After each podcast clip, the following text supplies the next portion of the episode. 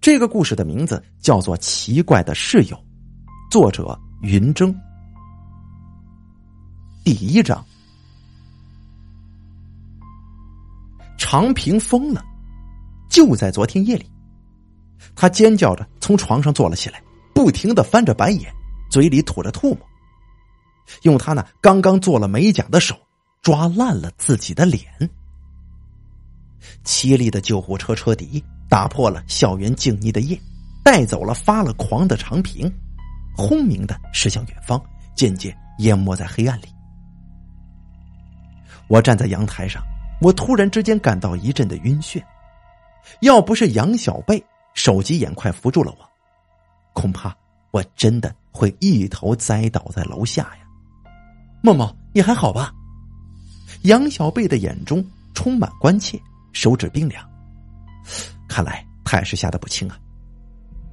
我摇了摇头，不想让他担心。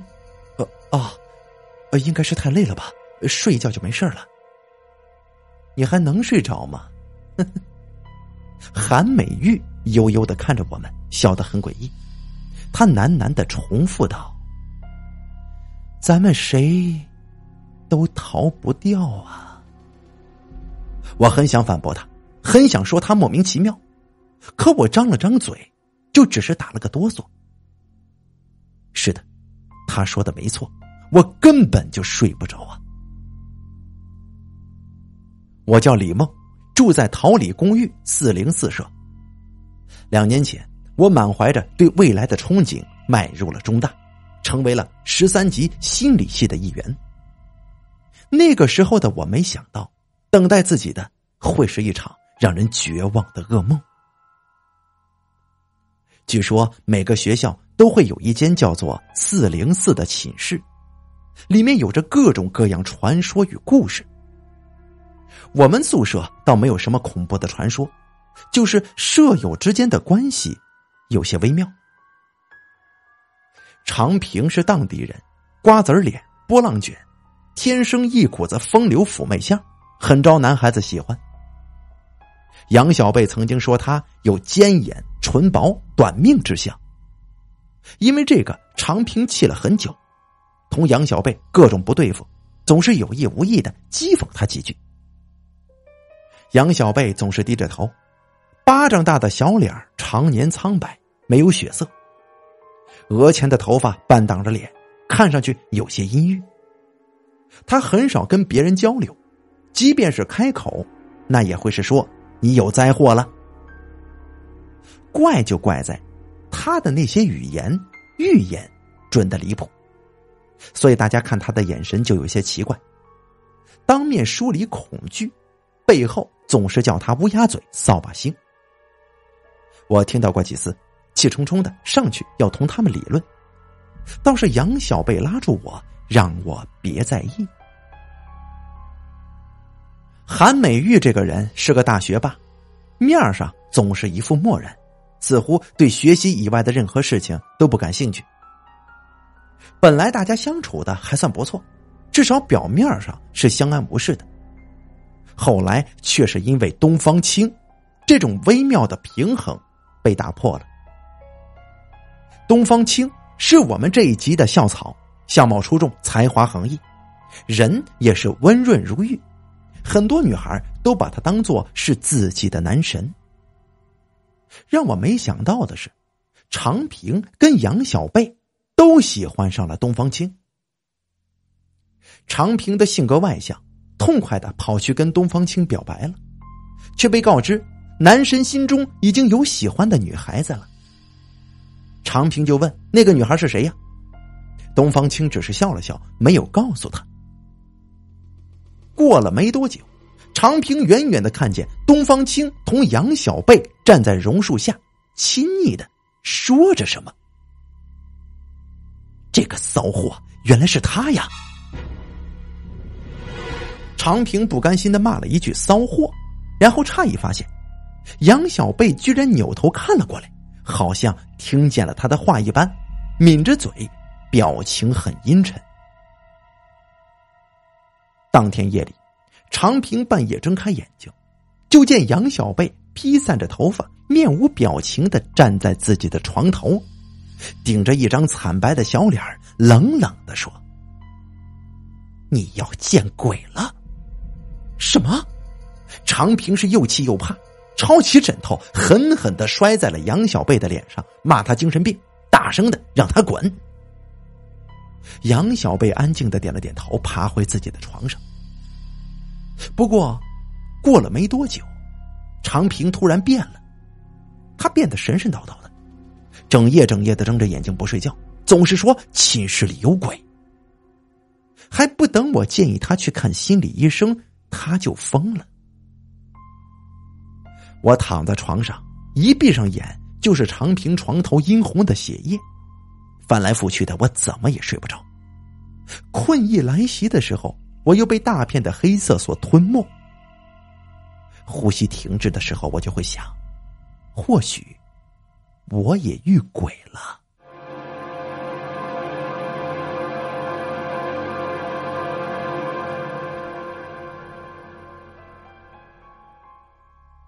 第二章，第一个发现长平有些不对劲儿的人是我。那天晚上特别冷，我半夜被冻了起来。迷迷糊糊的一睁眼，我瞥见长平抱着腿坐在床上瑟瑟发抖。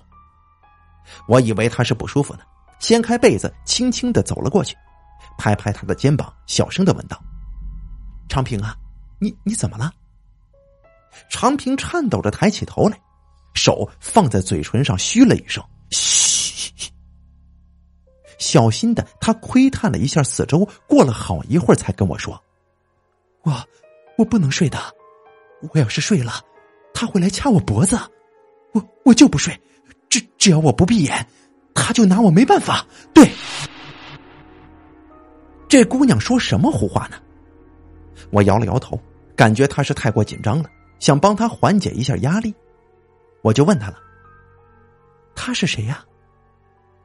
他是鬼啊！长平拉长了声音，突然哭丧着脸跟我说。你可别回头啊！他就在你背后呢。他说完这句话，我接着就埋了埋下了头，像是躲进了一个世界，将我隔绝在外。我不知道是不是错觉，身后似乎有凉风掠过，像是在我的颈间呼吸。我猛地回过头来，身后空空如也，但是我却打了个激灵。自打从那以后。宿舍的人都变得奇怪起来。常平不再睡觉，他的精神越来越差。杨小贝突然迷上了香水，每天总是往自己身上喷着很重的香水味儿。宿舍里也充斥着各种各样的香味儿。而韩美玉床头莫名挂了镜子，又买了许多所谓的开光的珠串戴在手上，眼神也越来越冷了。我很想跟他们交流，可是他们哪个都不愿意说这件事情。让我万万没想到的是，我竟然也遇到了毛骨悚然的怪事儿。每当夜晚降临，我便开始一次又一次的梦魇。别人说梦魇就是鬼压床，我不愿意往这方面想。情愿当这只是一种睡眠障碍，总安慰我自己，慢慢都会好起来的。可是心灵鸡汤的作用不过是自我欺骗，我的梦魇越来越厉害了。无论何时，只要我一闭上眼，那个黑色的身影就会出现，压着我的胸膛，掐住我的脖子，让我几乎窒息了。那种无力的挣扎、绝望感，让我感到恐惧。我好不容易醒过来，若是再闭上眼，我又会看见他的。一次又一次，周而复始，我的精神状态也是越来越差了。还不等我想到办法，长平就疯了。我看着他那狰狞的模样，我心里隐隐不安呢。我很害怕自己也会变成他那个样子。长平的事儿不是秘密，虽然学校尽力压着，可是学生私底下都已经传遍了。各种传言推测层出不穷。最让我反感的，就是有些人说我们寝室有鬼怪作祟。不少的人都来我们宿舍打探内部消息，可是我根本就不愿意跟他们扯这些。李梦，李梦，我抱着书走在林荫小道上，冷不防的身后有人喊我名字。我回头一看，只见一个高大帅气的男生向我走了过来。东方同学，你有什么事情吗？我的脸上堆起敷衍的笑容。其实他人应该是很不错的。可是想到常平跟杨小贝，我就对他没什么好感了。呃啊，嗯，那个，他看了我一会儿，神色复杂，一副欲言又止的模样。他脸上浅浅的梨涡若隐若现，许久都没有说话。静默的气氛很是尴尬。就在我有些不耐烦的时候，他却有了动作。呃啊，这个送给你。他递给我的是一只小型的玩偶挂件，红色黑发的小娃娃，看起来憨态可掬。我觉得娃娃很好看，却没有去拿，他直接塞在了我的手里，让我一定要随身带着。我不想跟他拉拉扯扯的，于是我想推回去，不过他却用力攥住了我的手，严肃说道：“拿着这个，你们宿舍不干净啊。”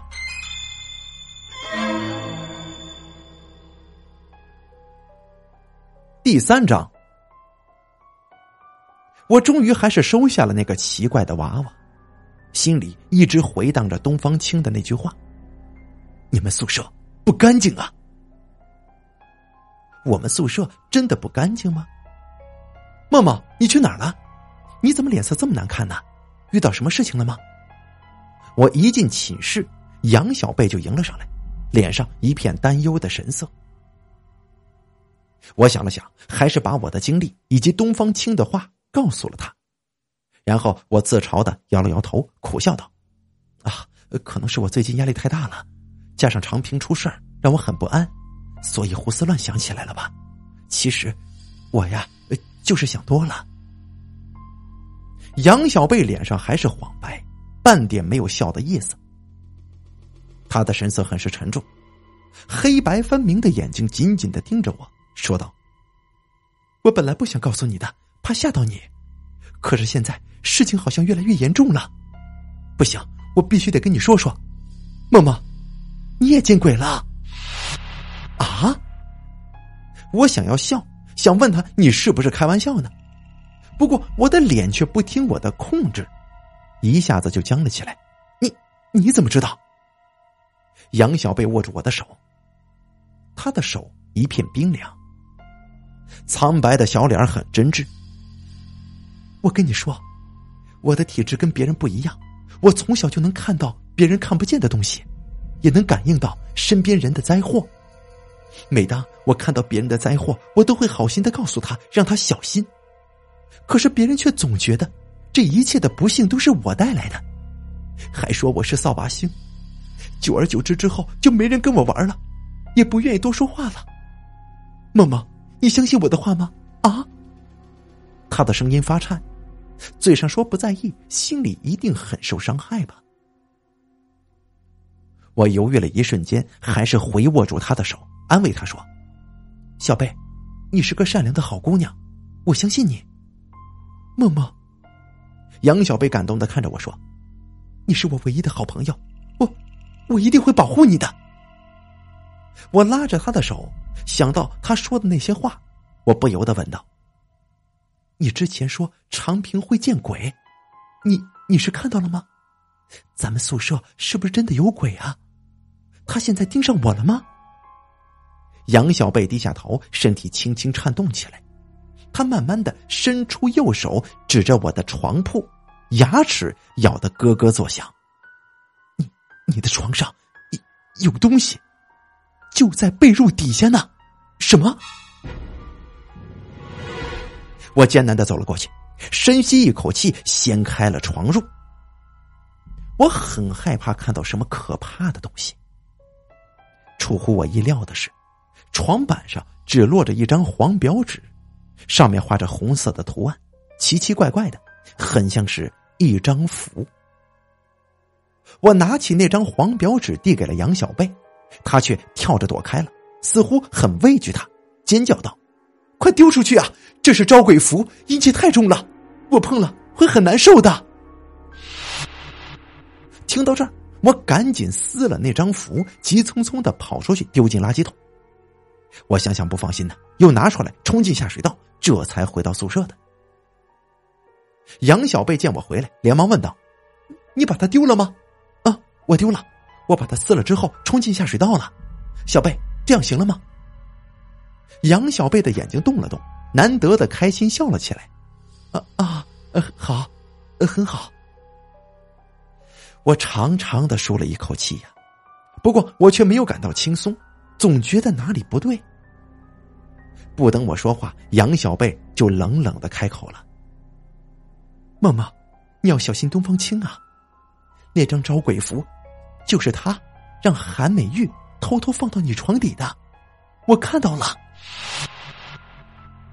听完这句话之后，我傻眼了。那他们为什么要这么做呀？杨小贝摇了摇头，叹口气说：“不，我也不知道。人心难测呀。但是梦梦，你要记住，我是真心对你好的。”第四章。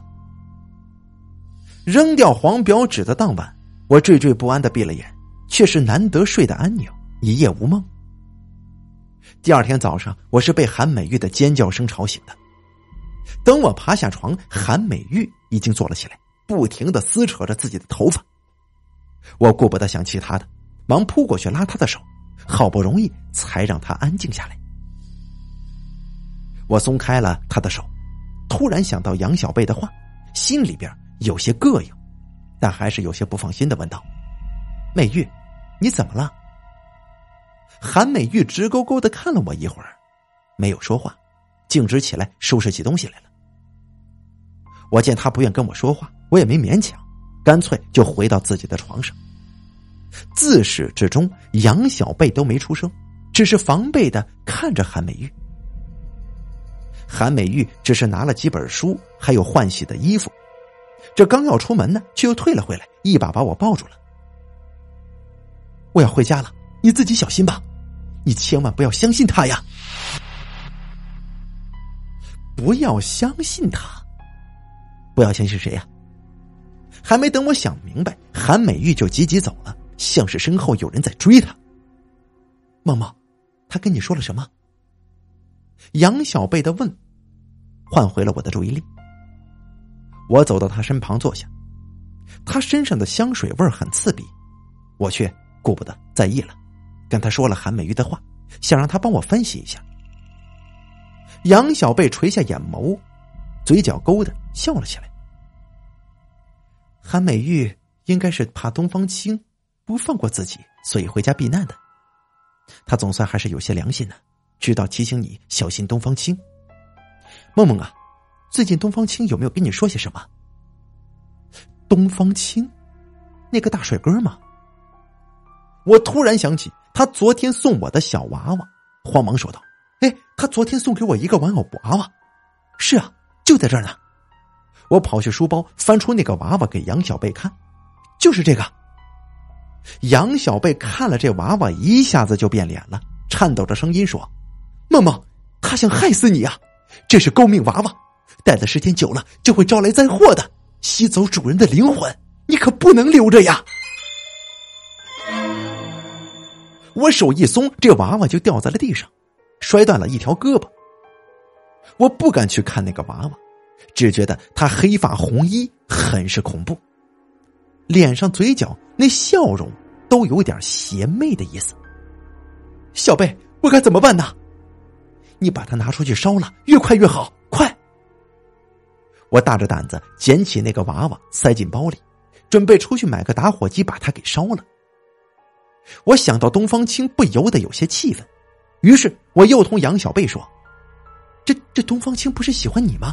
为什么要来害我呢？”杨小贝明显一愣，脸上的表情晦暗不明。谁说他喜欢我的？长平呗。你俩闹得不愉快，不就是因为那个大帅哥东方青吗？我叹了口气，接着说：“哎呀，长平也不容易，好好的，怎么突然之间就疯了呢？一定是东方青搞的鬼呀！”杨小贝攥着拳头说：“他喜欢我，可我不喜欢他，他觉得丢了面子，就拿咱们整个宿舍来出气呢。”我有些不理解，你你的意思是说这些事情？都是他搞的鬼吗？肯定的呀，杨小贝点点头说：“他跟我分析，长平喜欢他，他对长平下手很简单。至于韩美玉，应该也喜欢吧，不然他怎么会这么听话的往你床下放招鬼符呢？”梦梦啊，你知道我为什么突然不愿意出门吗？为什么呀？难道也是因为东方青吗？杨小贝深吸一口气说。我能看到未来的，东方青把我从教学楼楼顶推了下去，所以我不敢出门呢，我怕他会杀了我。我张大了嘴巴，手足无措。那怎么办呢？要不咱们报警吧？报警？报什么警啊？你有证据吗？杨小贝摇了摇头，抓着我的手说：“即便知道是他做的，可是咱们没证据呀。这样吧，你假装不知情，约他去顶楼。”咱们套出他的话来，然后再报警，行吗？对方是个大男人，我们两个小女生，这万一……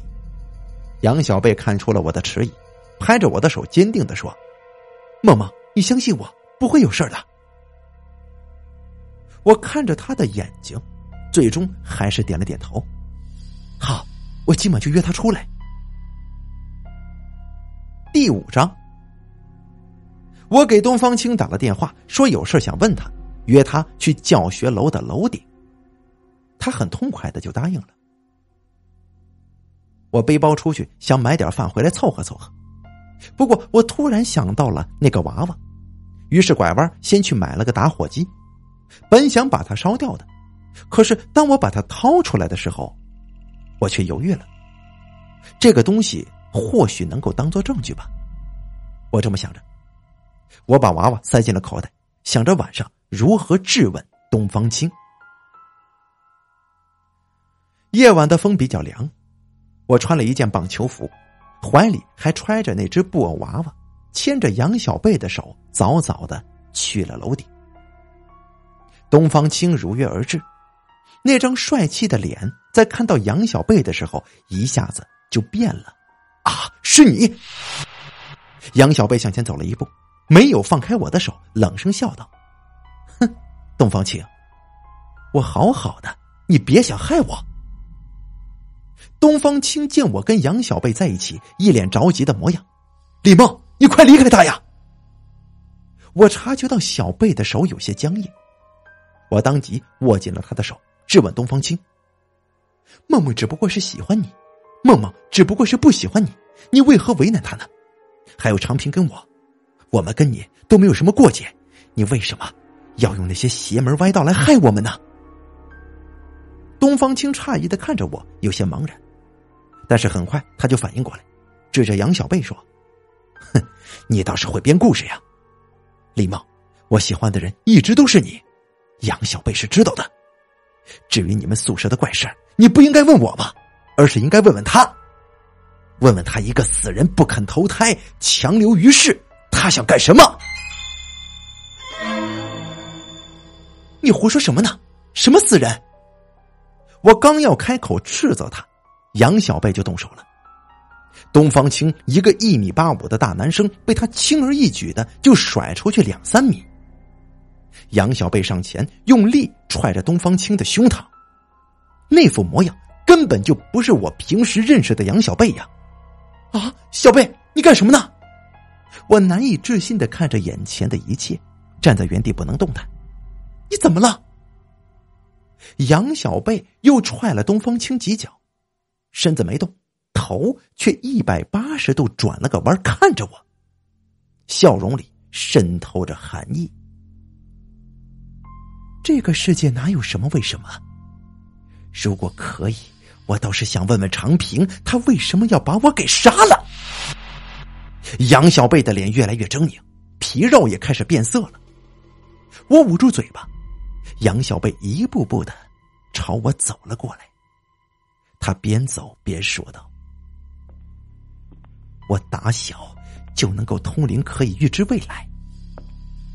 我也真的是好心才会告诉他们，可他们却觉得我是在害人，真是好笑啊！东方青喜欢的人确实是你，他家祖上修道，能预测福祸，他怕你有事。”托我放了护身符在你身下，长平那个贱人却以为东方青喜欢我。那天他把我约出来，想教训我，把我推到了花坛边里，我的头撞在了花坛上，流了很多血。如果长平找人来救我，我或许不用死。可是他呢？他跑了，把我一个人丢在了花坛里。任我无助的死在那儿。我确实遇见了他的鬼，但是我没想到我会是那个鬼呀！我不甘心，于是我就用了点邪法留住魂魄。我要报复他，报复你们。再后来的事儿，我就知道了。长平被他吓疯了，韩美玉。应该发现他的不对劲儿了，所以离开了。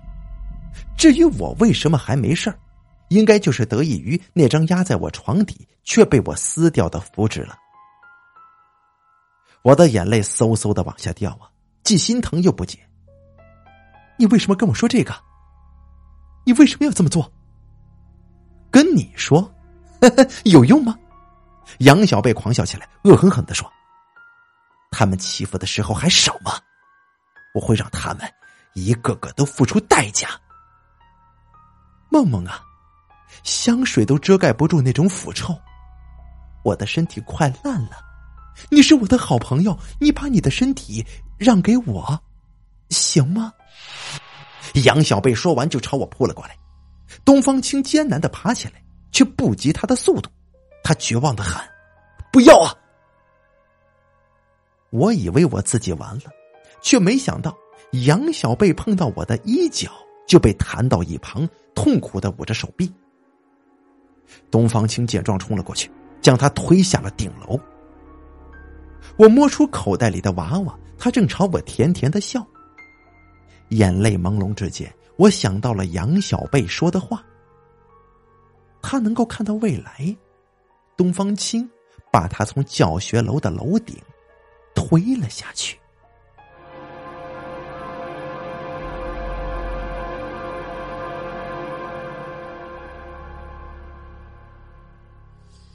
杨小贝彻底死了，没人知道为什么一具高度腐烂的尸体可以行走活动这么多天。这件事成了一个秘密，我跟东方青都被要求封口。东方青断了三根肋骨，好在没有生命危险。他住在医院休养，我答应了他的追求，生活似乎又重新恢复了平静。这天我从医院回来，推开寝室的门，我就看见韩美玉。坐在杨小贝的床上看书，见到室友，我自然开心。我当下问道：“美玉，你回来了？”他笑着点点头，不像平常那般冰冷了。啊，宿舍安全了，我当然会回来呀。想到他走之前对我说的那句话，我心下一动，连忙问道：“哎，美玉啊，你是怎么知道杨小贝不对劲儿的？”他放下书，笑着走到我身边，很是平常的说。那是因为我偶然之间发现他没有影子，这活人怎么可能没影子呢？我点点头，是啊，只有鬼才是没有影子的。不过我不小心瞥见韩美玉的脚下，我差点就叫出声来，他也没有影子呀。韩美玉还在笑，表情很是诡异。我愕然的看着他就听他说我说过你是我最好的朋友我无论如何也不会离开你的。我的眼前突然一黑整个人就晕了过去。在意识丧失之前我听到了他最后的那句话这哪里是韩美玉的声音分明是杨小贝呀。